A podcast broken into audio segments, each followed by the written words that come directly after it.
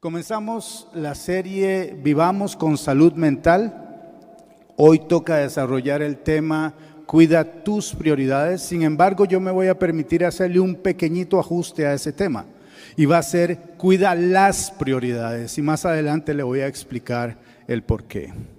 Todos nosotros vivimos en este mundo sumidos en una serie de tareas, actividades, tenemos obligaciones las cuales de alguna u otra forma tenemos que ordenar para poder atacarlas día a día.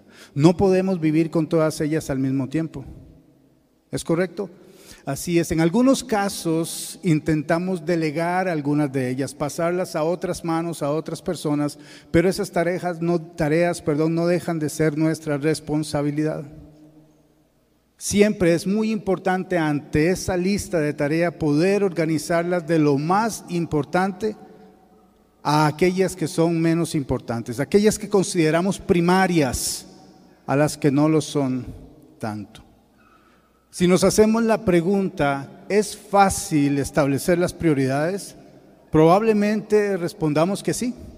Se trata simple y sencillamente de ponerlas en el orden correcto.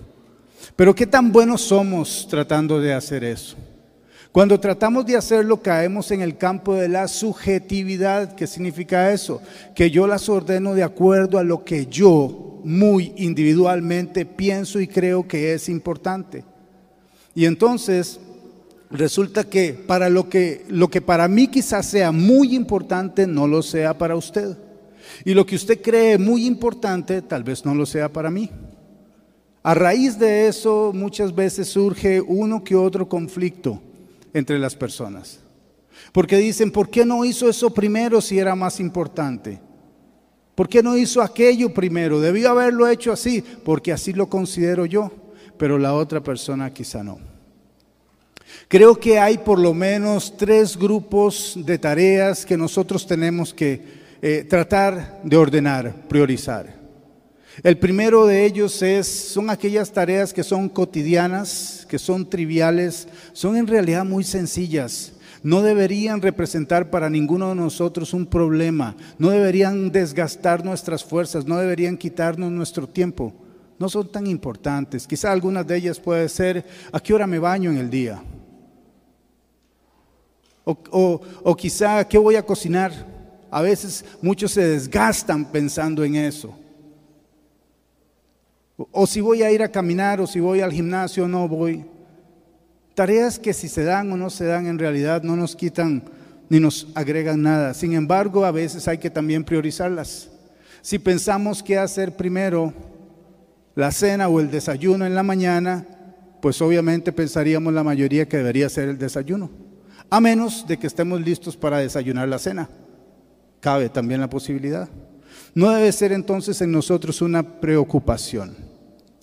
El siguiente grupo de tareas es aquellas que yo llamo banales porque son vanas, en realidad no tienen ninguna sustancialidad, no, tienen, no son de mayor importancia. Sin embargo, muchos se desviven por cosas como esas. Hay gente que tiene como tarea prácticamente honrar a un equipo de fútbol y lo aman y lo adoran y lo siguen no se, no se quieren perder ni un solo partido, ni un solo minuto. Están pendientes de los resultados. Compran cualquier camiseta que salga, compran cualquier lapicero, paño, cualquier cosa que salga de su equipo porque quieren estar identificados. Incluso algunos han llegado a agreder a su prójimo y hasta matar por el amor a un equipo de fútbol. Totalmente vano, totalmente sin sentido. Hay gente que vive apegadas a apegados a las marcas. Y es que tengo que vestir así o mi carro tiene que ser de cierta marca porque entonces eso me dará cierto estatus. O bien la gente que quiere mostrar un cierto nivel de vida aunque no lo pueda sostener, pero se convierte en ellos en una tarea, en una meta, en algo importante que cumplir, cuando en realidad no lo es. El tercer grupo de tareas son aquellas que yo diría todos vamos a coincidir en que son más importantes, más trascendentales Hablamos de, por ejemplo, dónde voy a vivir, qué voy a estudiar, qué carrera voy a cursar, dónde voy a trabajar, con quién me voy a casar. Me caso primero y luego busco una casa, estudio, busco la casa, luego me caso. ¿Qué hago? ¿En qué orden lo ponemos? Son tareas quizá más importantes. Sin embargo, si nosotros seguimos la teoría del mundo, las prioridades nunca van a ser generales. Es decir, como hace un rato lo mencioné, lo que para usted puede ser muy, muy importante, para otros no. Quizá la forma más clara de ver eso es cuando usted llega a algún lugar y tiene algún tipo de urgencia y usted quiere ser atendido prontamente y le dicen, tome una ficha y se sienta. Pero usted dice, no, es que me urge, tengo que hacer esto, tengo que ir de aquí a otro lado. Tome una ficha y se sienta. Pero es que me precisa, usted no me entiende, necesito resolver esto rápido. A todo mundo le precisa. Tome una ficha y se sienta. Porque no todos pensamos igual. ¿Cómo clasificamos nosotros generalmente las tareas y les damos prioridad? Por lo general, por lo general nosotros ponemos primero y hacemos una prioridad de aquello, no necesariamente aquello que tiene que ir primero sino aquello que nosotros queremos que vaya primero, que tiene un interés particular para mí. No somos nada altruistas al poner las prioridades, sino que más bien nos volvemos muy egoístas. Todo se trata de mí. Lo comparo quizá a algo así como un sistema solar, donde usted o yo nos ponemos en la posición del sol y el resto de cosas tienen que girar a nuestro alrededor. Así que nosotros decidimos qué de verdad es importante y el resto de personas pareciera que tienen que acomodarse a eso, lo cual definitivamente no es correcto. La mayoría de nosotros no nos gusta que nos pongan tareas, no nos, gusta, no nos gusta que nos manden a hacer cosas, mucho menos que nos digan qué hacer primero. A menos, a menos que haya un tipo de compensación de por medio, sobre todo económica, ¿verdad? Pienso en aquella persona que dijo, eh, voy para la iglesia este fin de semana con toda mi familia, vamos a adorar a Dios, vamos a estar juntos y el viernes por la tarde le dicen en el trabajo, necesito que trabaje sábado y domingo. Y usted piensa, pero ya me inscribí al culto, ya me comprometí con mi familia, no puedo venir sábado y domingo, le pago doble. Y ahí cómo cambian las cosas. A veces vendemos incluso ese derecho que creemos tener a priorizar las cosas. No las cambian por un poco de metal. La forma en que establecemos, establecemos las prioridades también es un poco confusa y muchas veces arbitraria. Confusa ¿por qué? Porque lo que para mí en este momento es una prioridad podría dejar de serlo si aparece otra cosa de repente que me interesa más. No necesariamente que yo digo, uy, es que esto que apareció fue más importante. No, no, simplemente me interesa más. Otro ejemplo que quiero dar es aquella persona que, quizá ha decidido venir el fin de semana y, y, honrar a Dios con su diezmo y con su ofrenda, viene camino a la iglesia y se le ocurre pasar ahí por un almacén donde encuentra aquella pantalla enorme valorada en un millón y medio de colones, pero está rebajada solo ese día a 300 mil colones. Y dice, no puedo dejar pasar la oportunidad, tengo que aprovechar. Se convierte entonces en una autoridad, eh, perdón, en una prioridad y deja allí lo que traía para honrar al Señor. De por sí, la mayoría de nosotros en algún momento hemos dicho, Dios entiende, Dios se entiende, pero es injusto. Las prioridades pueden ser arbitrarias porque muchas veces no siguen ninguna lógica, ningún tipo de regla. Somos nosotros quienes basados quizá en algún tipo de complejo personal, en un vacío emocional, de repente pensamos que las cosas son importantes si llenan algún espacio de esos. La forma en que nos podemos autoexaminar o poder ver si una persona sabe o no poner sus prioridades en el orden correcto. Puede ser quizá ver cuál es su estado económico, cuál es, cuál es su posición financiera en el sentido de si tiene deudas o no. Aquella persona que está ahogada en deudas muy probablemente no estableció correctamente sus prioridades económicas. Somos bombardeados constantemente por el concepto de que todo lo tenemos que tener ya, todo tiene que ser ya. Y además tengo que tener aquellas cosas que gente de cierto estatus tiene para parecerme a ellos. No importa si me estoy ahogando en deudas. Debo tenerlo, debo tenerlo, solo porque quiero ingresar a aquel grupo de personas que compiten por las apariencias. Definitivamente esta no es la forma de establecer prioridades. Y digo que aunque las prioridades deben ser responsables, siempre van a tener algo de confusas y arbitrarias. ¿Por qué? Porque somos usted y yo quienes las establecemos. Siempre le vamos a poner un ingrediente particular suyo y mío a aquello que ordenamos y consideramos más importante. Sin embargo, tampoco las prioridades pueden ser tan rígidas. En algún caso tendremos que flexibilizarnos. La rigidez no puede ser la regla. Escuche esto, las prioridades que nosotros establezcamos no nos pueden deshumanizar. No nos pueden deshumanizar. Hay una historia bonita, muy linda, en el libro de Lucas capítulo 10 versículos del 25 al 37. Allí nos habla de la parábola del buen samaritano. ¿Quiénes la conocen? ¿Puede levantar su mano? ¿Ha escuchado? Sí, muy buena, ¿verdad? Hay ciertos personajes allí interesantes. El primero es un hombre que va caminando por allí, se encuentra con quienes, se encuentra con unos ladrones y estos no lo dejan pasar. No solo le roban, sino que lo golpean y lo dejan tirado medio muerto. El tercero de los personajes es un sacerdote, una persona que sirve en el templo, que dirige el culto a Dios, que está trabajando al servicio del Señor, pero dice la parábola que ve a aquel hombre allá tirado y medio muerto, se desvía y sigue de largo. El siguiente actor en la parábola es un levita hombre escogido de la tribu de Leví para servir a Dios. Pero dice la palabra que hace exactamente lo mismo.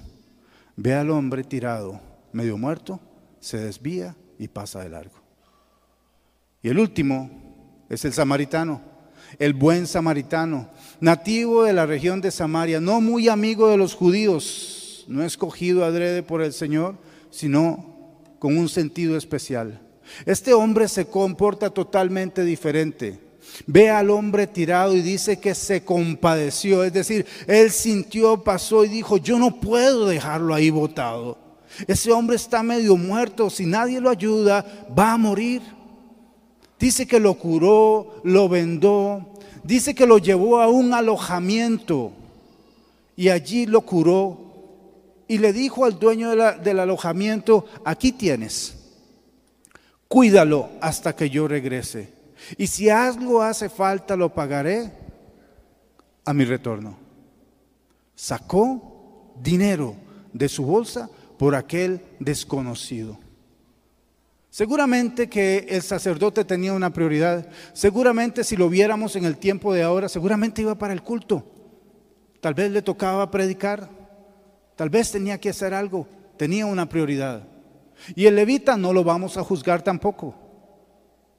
Seguramente llevaba algo importante. Y yo no creo que el buen samaritano era un hombre que andaba así como, ay, mira los pajaritos y las mariposas, qué bellas, qué lindo que está el día. Uy, me encontré a una persona herida. Tampoco.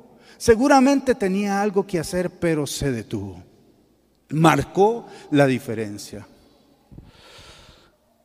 Esta semana pasada Recogía a mi hija después de una actividad que tenía y mientras la esperaba en el carro, al otro lado de la calle veo una llamita, una llama, sí, una llama, fuego, que se encendía y se apagaba, se encendía y se apagaba. No, no era un incendio, era una persona que estaba consumiendo drogas.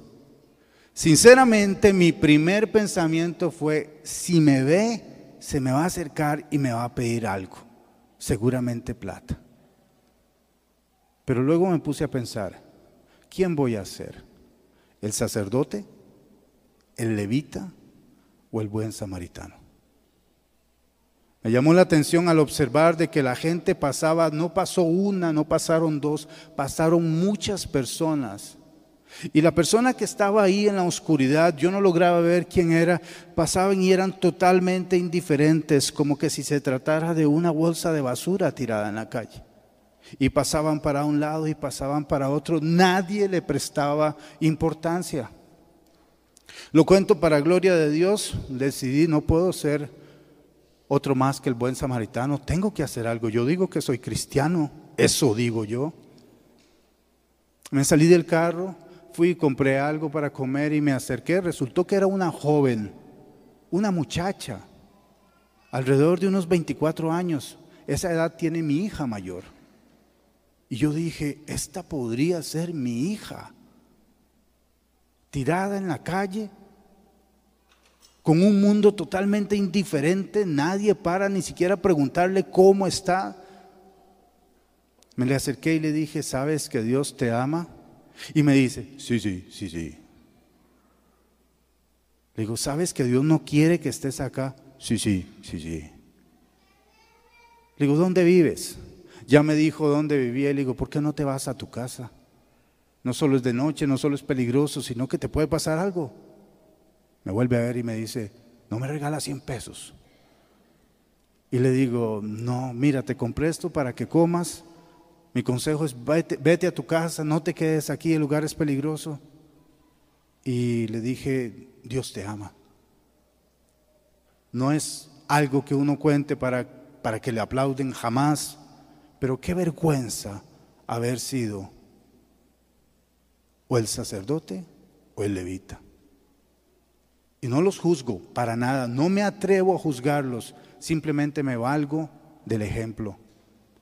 Y mi pregunta es, ¿cuántas veces usted y yo nos habremos portado como el sacerdote o como el levita?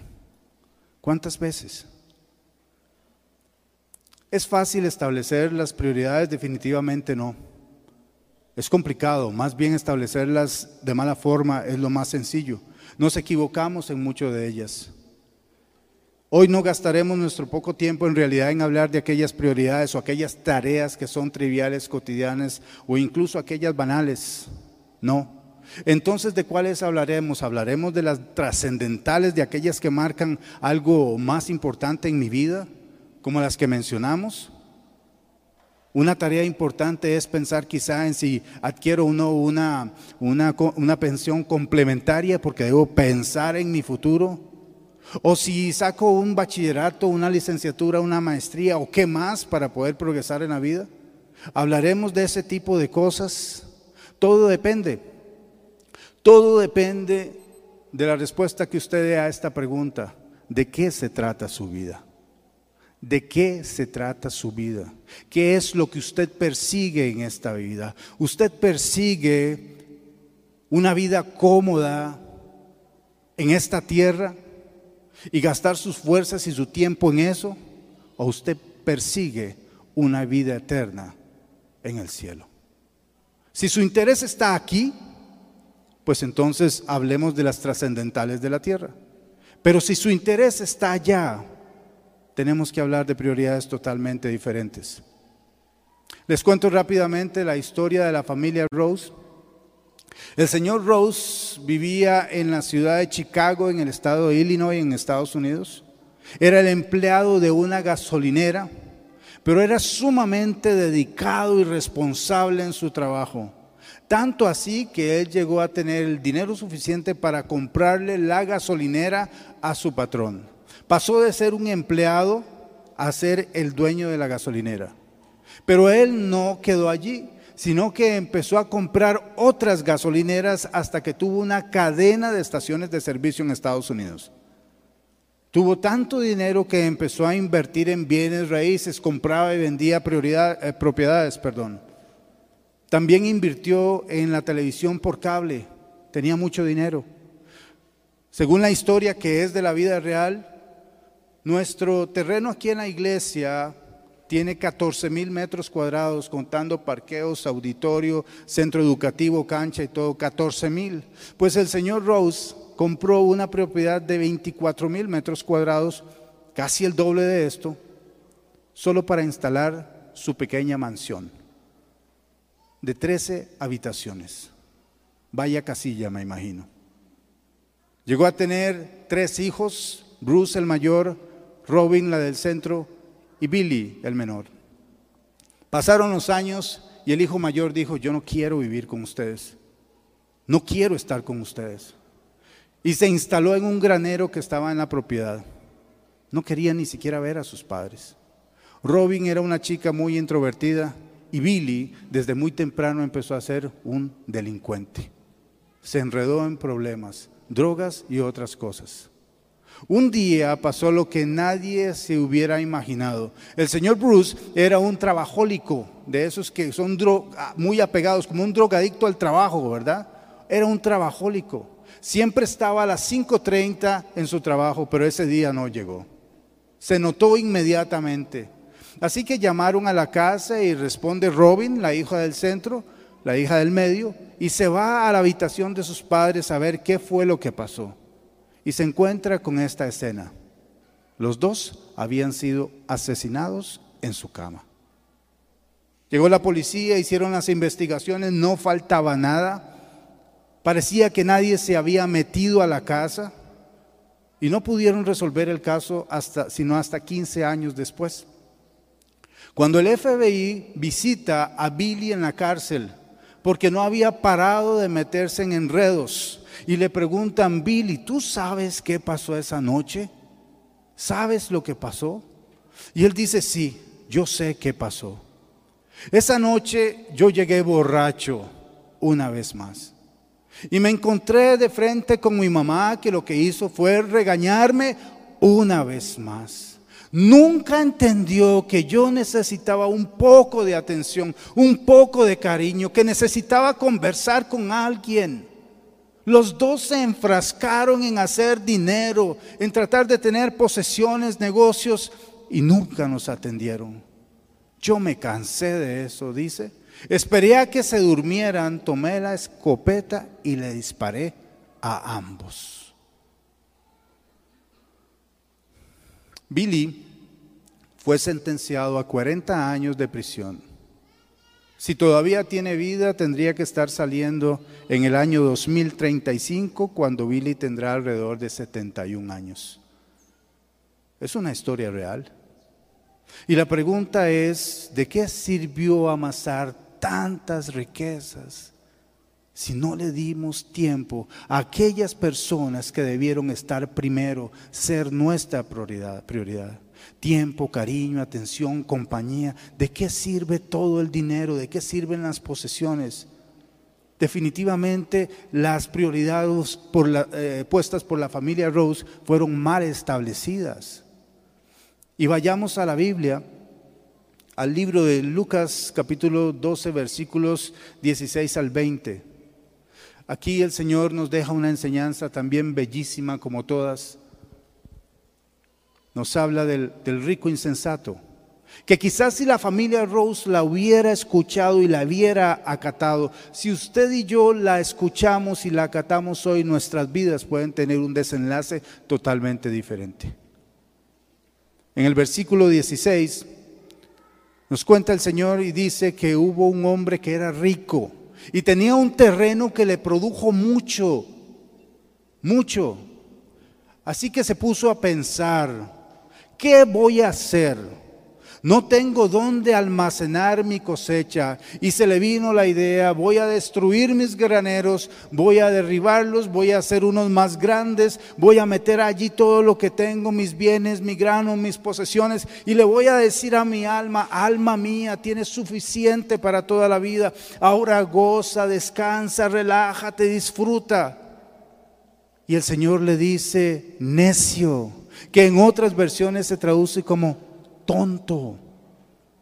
Esta misma noche vienen a reclamar tu vida y todo lo que has acumulado, ¿a quién le quedará? Nuestras prioridades en la vida no pueden estar supeditadas, hermanos y hermanos, a acumular cosas.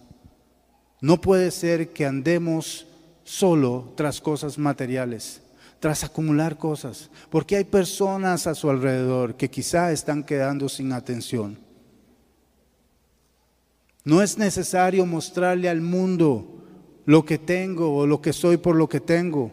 No es necesario gastar nuestro dinero en, en viajes por tierras lejanas solo para hacerme un selfie. Aquí estoy, aquí estoy. Y luego colgarlo en una red social para que la gente lo vea. Eso no puede ser una prioridad.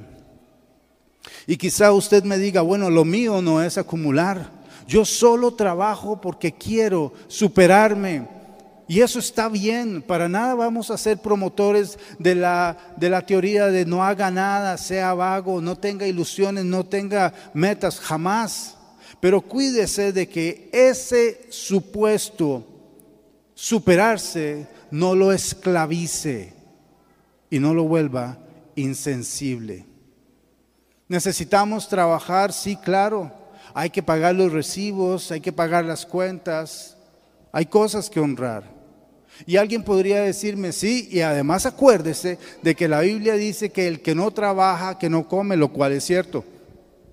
Mas sin embargo, Pablo lo que dice es, el apóstol Pablo dice, el que no quiere trabajar, el que es un vago, el que quiere andar de recostado. Y en aquel tiempo Pablo lo decía porque había mucha gente que no hacía nada, pero sí andaban de entrometidos y chismosos en la vida de otros.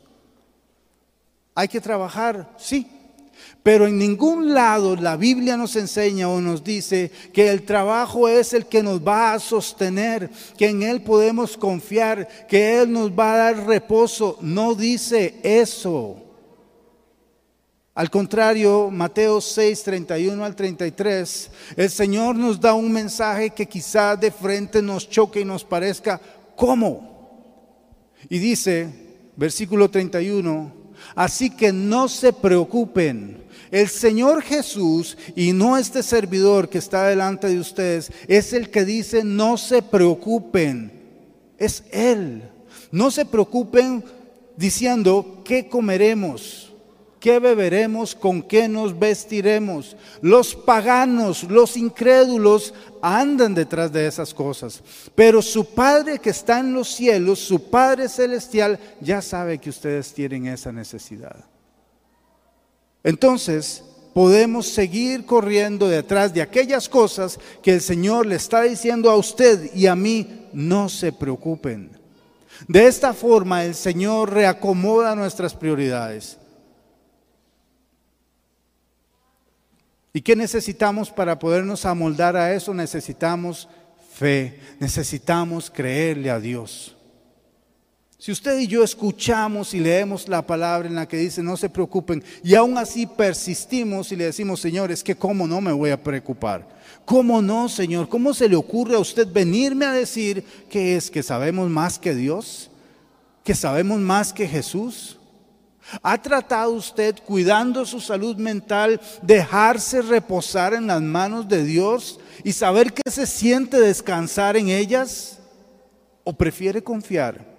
en su trabajo y en el próximo pago.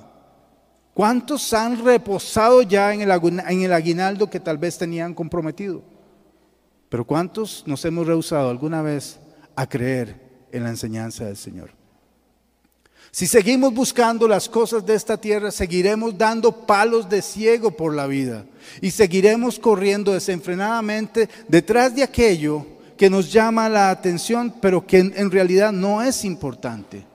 Hoy en realidad tenemos que tomar usted y yo una decisión, si le creo a Dios o si no le creo.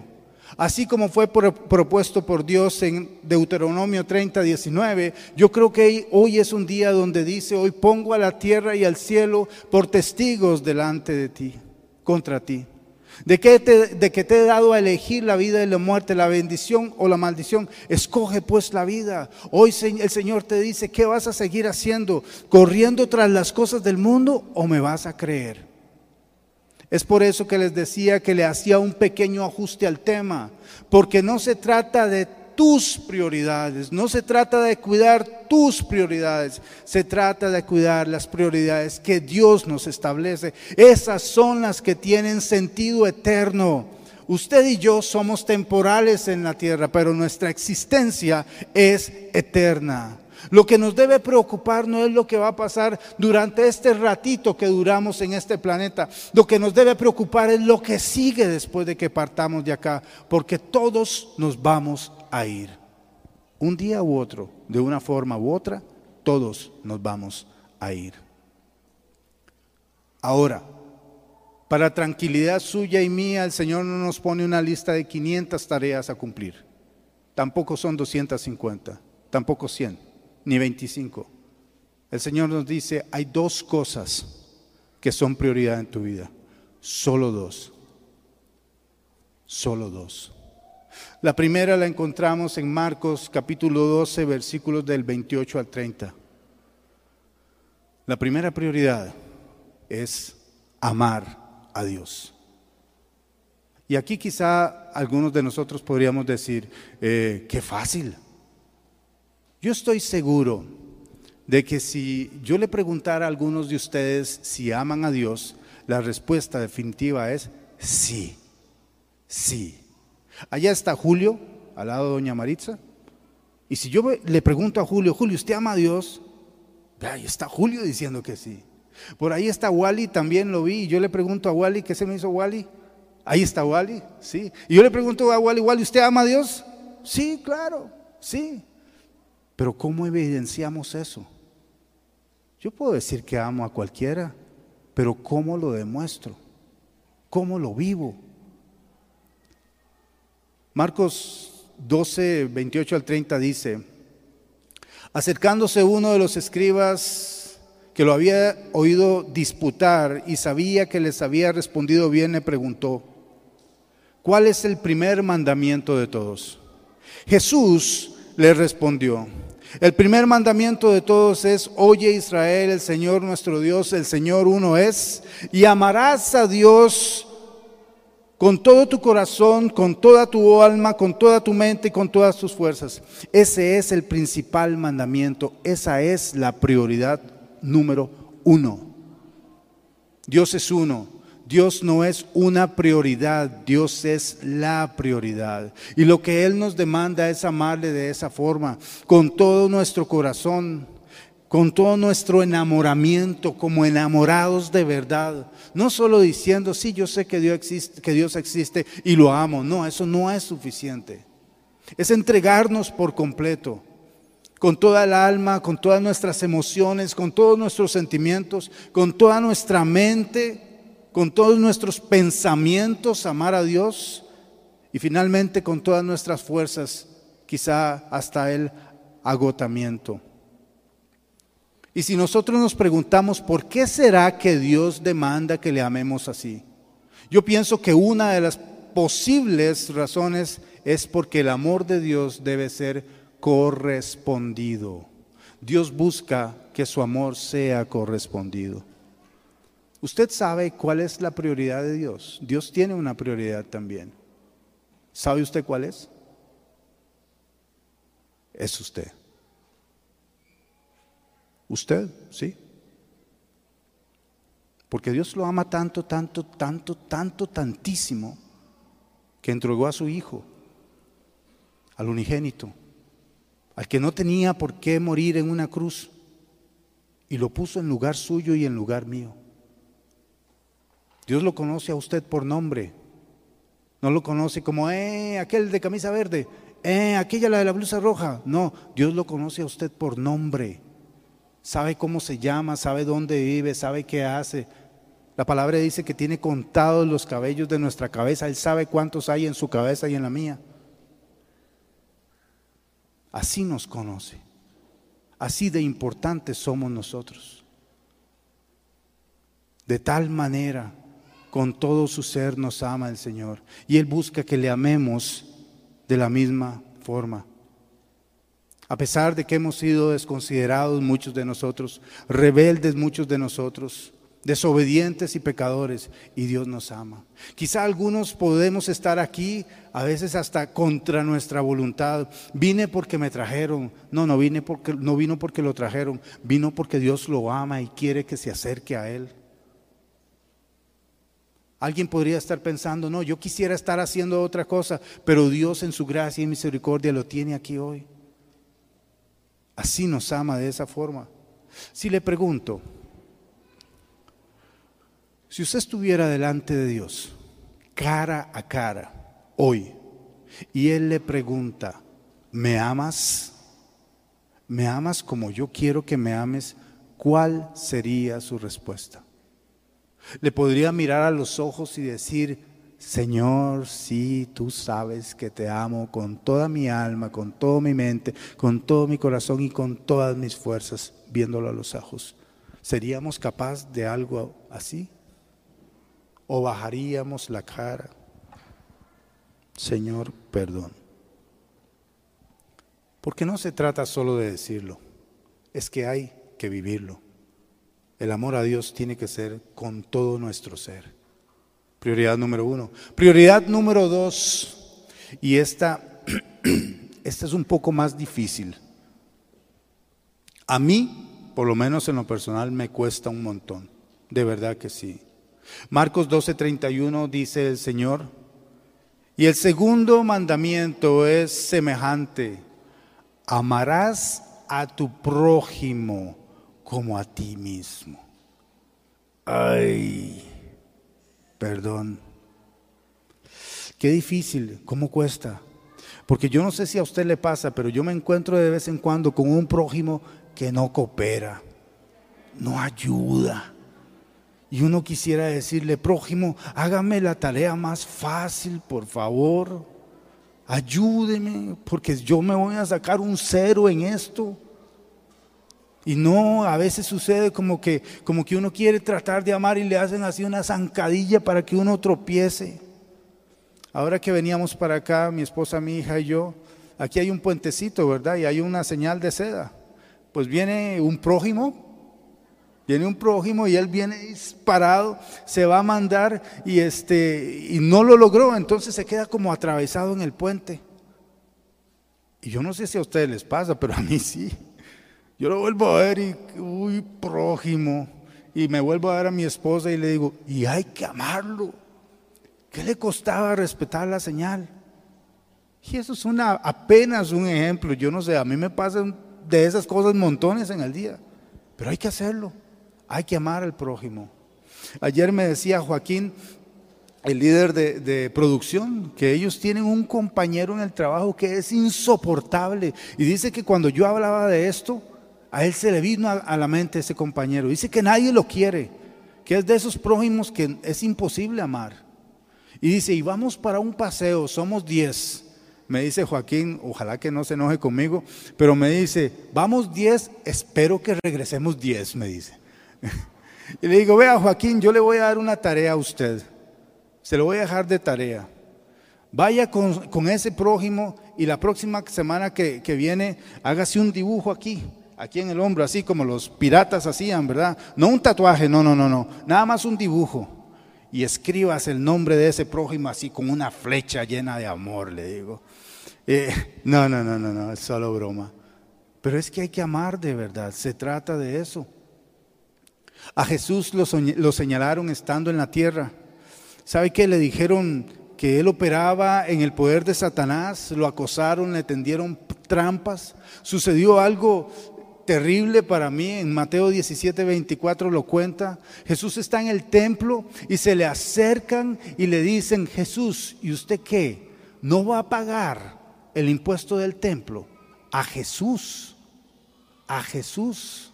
Es como que si lo tuviéramos aquí físicamente sentado, recogemos diezmos de ofrendas y alguien se le acerca y le dice, Señor Jesús, con todo el respeto del mundo, pero usted no va a echar, no trajo su diezmo. Así. El Señor, creo yo, y quedó registrado en la Biblia, en algún momento llegó a cansarse. Sí, llegó a cansarse, no a odiar, pero sí a cansarse un poco del prójimo. En Mateo 17, 17, el Señor dijo, a generación incrédula y perversa, ¿hasta cuándo tendré que estar con ustedes? ¿Hasta cuándo tendré que soportarlos? Pero no dejó de amar. No dejó de amar. Lo que significa es que sí, usted y yo podemos encontrarnos con uno u otro prójimo difícil de amar, pero hay que amarlo. Hay que amarlo. Porque cuando amamos al prójimo, damos testimonio de que somos discípulos de Jesús. Y lo dice primera de Juan 4:20, si alguien dice, "Yo amo a Dios y aborrezco a mi hermano", soy un mentiroso. Entonces es imposible amar a Dios y no amar al prójimo. Es imposible. Solo imaginemos cómo sería un mundo en el que todos y absolutamente todos amáramos a Dios de la forma que Él lo pide. Y que todos amáramos al prójimo como a nosotros mismos. ¿Podríamos imaginar algo así? Yo le diría, no lo intente, ese mundo no existe. Ese mundo no, pero ese lugar sí. Y ese lugar se llama cielo y donde también nosotros, la mayoría de nosotros, creemos, afirmamos y sostenemos que vamos a ir, porque eso decimos. El cielo para nada es un lugar aburrido, es emocionante, ahí está Dios, es el lugar donde, donde Jesús nos ha preparado nuevas viviendas, casas, es un lugar para disfrutar. Pero ¿cómo podremos llegar y disfrutar del cielo si su emoción, si su prioridad no es amar a Dios? ¿Qué tal si usted llega al cielo y no busca, ¿dónde está Dios? Quiero verle la cara, quiero abrazarlo, quiero sentarme con Él, quiero estar con Él. O quizá usted llega al cielo y dice, ¡ay, qué aburrido!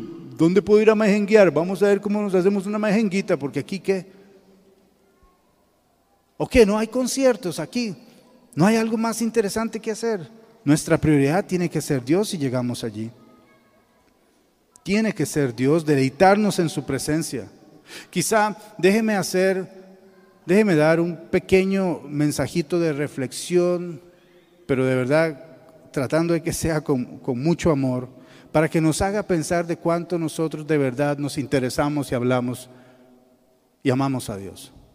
Pero a mí me ha pasado si usted vuelve a ver hacia su izquierda, si usted vuelve a ver hacia su izquierda, quizá, o si usted vuelve a ver a su derecha, quizá se encuentre por ahí a un hermanito a una hermanita que puede ser que esté en los brazos de Morfeo.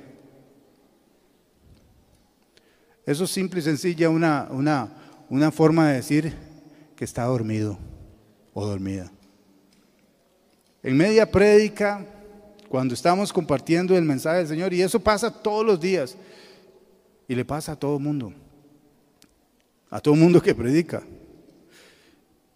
Y digo yo, qué interesante forma de amar a Dios. Qué interesante. Yo he visto casos eh, así como que, que, funcionan en automático y, y la persona llega y se sienta, comienza la enseñanza y es hasta que termina. Y digo yo, si amamos, ¿se imagina usted? Ahí está Elmer con Vanessa, ¿verdad que sí? Y cuando Elmer llegaba a ver a Vanessa, enamorado, como yo sé que lo está hasta ahora, llegaba a ver a, Vanessa y no se sentaba junto a Vanessa y le decía, hola Vane, mi amor, cuánto te amo. Para luego, cuando llegaba el suegro más tarde y, hey muchacho, muchacho, ya son las nueve y media, ¿usted qué? Ay, chao, Vane, te amo. Y ahí despertaba, o sea, no puede ser. ¿Cuánto amamos nosotros a Dios que en realidad no podemos ni siquiera poner atención un rato? Y pido perdón si le desperté. ¿Y qué pasa con aquellos que, que se rehusan a congregarse? ¿Qué pasa? Yo sé que la pandemia nos ha afectado. Hay gente que parece que se enamoró más bien de la virtualidad. Ya no quieren asistir a la iglesia. Ya no quieren vernos. Vea qué feo. No quieren verle a usted ni a mí. Prefieren vernos ahí por una pantallita, algunos. No todos, claro. Y digo yo, ¿qué pasó? ¿Fue que dejaron de amar? ¿Fue que ya no quieren estar cerca de nosotros. Bueno, también pregunto, cuando no amamos al prójimo, cuando nos cuesta amar al prójimo, ¿cómo pretendemos que sea nuestra vida en el cielo?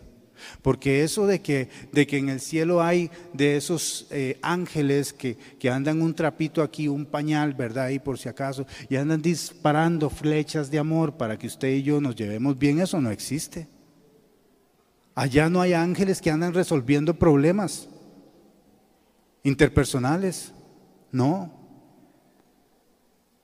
Los que lleguen o lleguemos al cielo es la esperanza, tendremos que amar a Dios con todas nuestras fuerzas y amar al prójimo como nosotros mismos. Quisiera hablarle de algunos elementos que usted y yo tenemos que considerar para ser quizá más cooperativos. Ayudemos al prójimo a amarnos y así quizá ellos también nos ayude, nos ayuden a amarles. Actuemos siempre pensando en agradar a Dios. Si usted actúa pensando agradar a Dios, su prójimo no va a tener problemas con usted.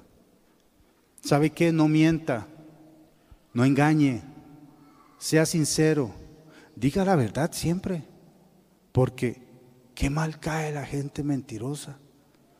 No robe, no envidie, no sea chismoso o chismosa. Qué mal caen los mentirosos, los chismosos. Salude. Ahora, ahora que, estaba por allá y digo, nosotros nos vemos prácticamente una vez a la semana, el fin de semana.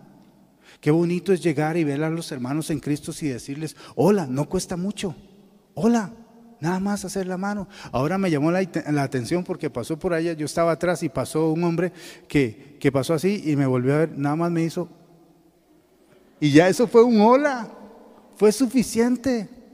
No es necesario ser aquel que entra a la iglesia y viene así como con la cara medio arrugada, como que no me saluden, no quiero ver a nadie, tenemos una semana de no, vernos. Hola, salude, respete, sea considerado, pague sus deudas, suelte sus perros, sea altruista, no traicione, no sea egoísta. Y déjenme la última, y perdón si uso ahí una palabra medio pachuquilla. No sea camote. No sea camote. Qué difícil es lidiar con aquellas personas que no se entiende si están bien o están mal, feliz. Sea feliz, Dios los salvó. Ayúdenos, ayúdese. Y verá que todos lograremos amarnos, lograremos sacar la tarea que Dios nos pone. Y si me preguntan, ¿y el resto de cosas qué pasó? El resto de cosas no dejan de ser parte de nuestra vida. Pero si logramos entender qué es lo primero, esas otras cosas dejarán de ser una carga para nosotros. Dejaremos de preocuparnos por lo que no hay que preocuparse, porque el Señor ya tiene cuidado de esas cosas y nos tiene preparado un lugar para cuando lleguemos allá. No se preocupe, no se preocupe. Para terminar, quiero contar un testimonio. Y y ayer dije dos cosas que después me quedé pensando si, si no me embarqué, si dije alguna tontería y pido perdón, pero yo dije, voy a hablar de un hermano que parece un extraterrestre. Y no, no es gris, no es verde, no tiene los ojos grandotes ni nada de eso, no, no, no. Pero es que es un hermano muy diferente, muy diferente. Este hermano se congrega acá en esta iglesia, hablo de un hermano en Cristo que se congrega en esta iglesia. Yo lo conozco hace un tiempo y, viera que a él no es, él no es una persona que haya que estarlo arrastrando para que ore. No. Él ora solito.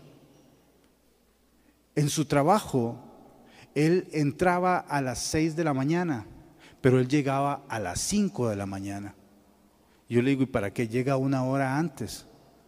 Para orar por mis compañeros de trabajo. Y yo dije, ¿será que este hombre ama a su prójimo como a sí mismo? Y resulta que a él tampoco lo hay que invitar a los ayunos que hacemos acá, cada mes, una vez al mes. No lo hay que invitar, porque por ahí me lo encuentro y me dice, hermano Janior, tengo 10 días de ayuno, tengo 20 días de ayuno. ¿Será que ama a Dios y le busca sinceramente? Este hermano allí en su trabajo empezó a hablar de Cristo, no solo oraba por sus compañeros, sino que empezó a hablar de Cristo y les empezó a caer mal. Y entonces buscaban cómo echarlo, cómo quitárselo de encima. Y él me cuenta que de la gerencia, cuando se dieron cuenta, dijeron dos cosas. Número uno, no lo echen. Número dos, denle un espacio durante la jornada de trabajo para que él pueda predicar a los que quieran escucharle. Wow. Pues resulta que pasó el tiempo y al final lo echaron. Pasó el tiempo y lo echaron. Y, y él no le fue bien. A pesar de que ama a Cristo, ama al Señor, ama a su prójimo, sin sueldo no hay cómo pagar la casa, no tiene casa propia, alquila. Tampoco hay cómo comprar la comida. Y a pesar de eso, él dijo, yo tengo que servir a Dios. Pasó unos días sin trabajo, un tiempo en el que estaba medio apretado, y un día lo veo y me dice, hermano Janior, ya conseguí otro trabajo. Y con una sonrisa así en la boca me dijo, allá donde estaba, donde me echaron, eran 47 empleados. Donde voy son 800 más campo para servir al Señor. Y vuelvo a preguntar, ¿será que Él sí ama a Dios? ¿Será que Él sí ama al prójimo? Y por lo menos para mí, una tremenda enseñanza. Termino con una frase del señor Jim Rohn que dice, si realmente quieres hacer algo, si realmente quieres hacer algo, encontrarás la manera. Si no, encontrarás la excusa. En otras palabras, la verdad es que no puedes o que no quieres. Vamos a celebrar la cena del Señor. Y quiero decir que no se trata para nada la cena del Señor de un ritual, un rito, una costumbre. No es algo que hacemos solo porque somos una iglesia cristiana evangélica, sino porque definitivamente es de suma importancia para nosotros. Tiene un valor trascendental en nuestras vidas.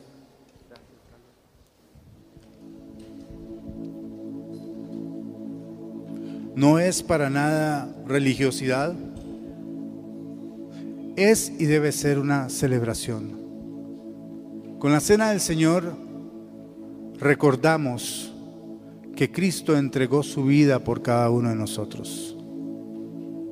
Con la cena del Señor, la cual debemos tomar solemnemente, recordamos que su cuerpo fue molido, molido por sus pecados y los míos. Recordamos que ese lugar que Cristo tomó en la cruz no era el suyo, no era el de Jesús, sino más bien nos correspondía a nosotros, a usted y a mí, estar en esa cruz. Pero el Señor dijo, yo voy, porque los amo, porque los amo. Entonces aquello de que Cristo te ama no es solo Cristo te ama, es que Cristo te ama. Te ama. Eres su prioridad. Y dio allí hasta la última gota de sangre para que usted y yo fuéramos redimidos y nuestros pecados lavados. Primera Corintios 11, capítulo, eh, perdón, versículo 23 dice, yo recibí del Señor lo mismo que les transmití a ustedes, que el Señor la noche que fue traicionado tomó pan y después de dar gracias lo partió y dijo, este pan es mi cuerpo que por ustedes se entregó, hagan esto en memoria de mí. Este no es, este pan no es el cuerpo de Cristo, pero es una representación de lo que fue molido en la cruz por nosotros. Participamos solemnemente del pan.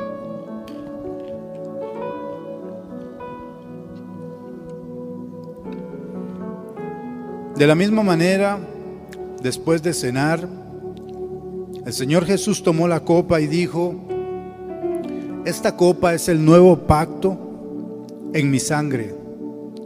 Hagan esto cada vez que beban de ella en memoria de mí.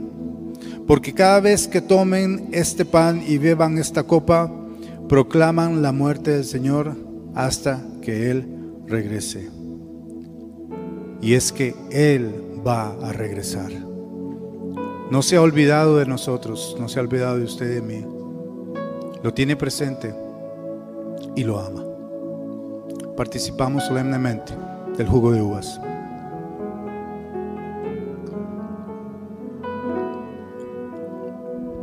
Señor, te agradecemos Dios por tanta gracia y misericordia, Señor por amarnos de tal manera, Señor, que entregaste al unigénito, a tu Hijo,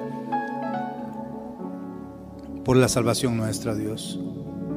Señor Jesús, te agradecemos con todo nuestro ser el haber tomado nuestro lugar en la cruz y te pedimos que nos perdones. Gracias por habernos amado. Gracias por darnos semejante ejemplo y ayúdanos, Señor, a poder cumplir con tu voluntad. En tu nombre Jesús damos gracias. Amén. Gloria sea a Dios. Démosle un aplauso al Señor que se lo merece definitivamente. Gloria sea a Dios. Que el Señor les guíe, que el Señor les ayude, que podamos vivir con salud mental ocupándonos de aquellas cosas que Él dice son importantes. El Señor les bendiga.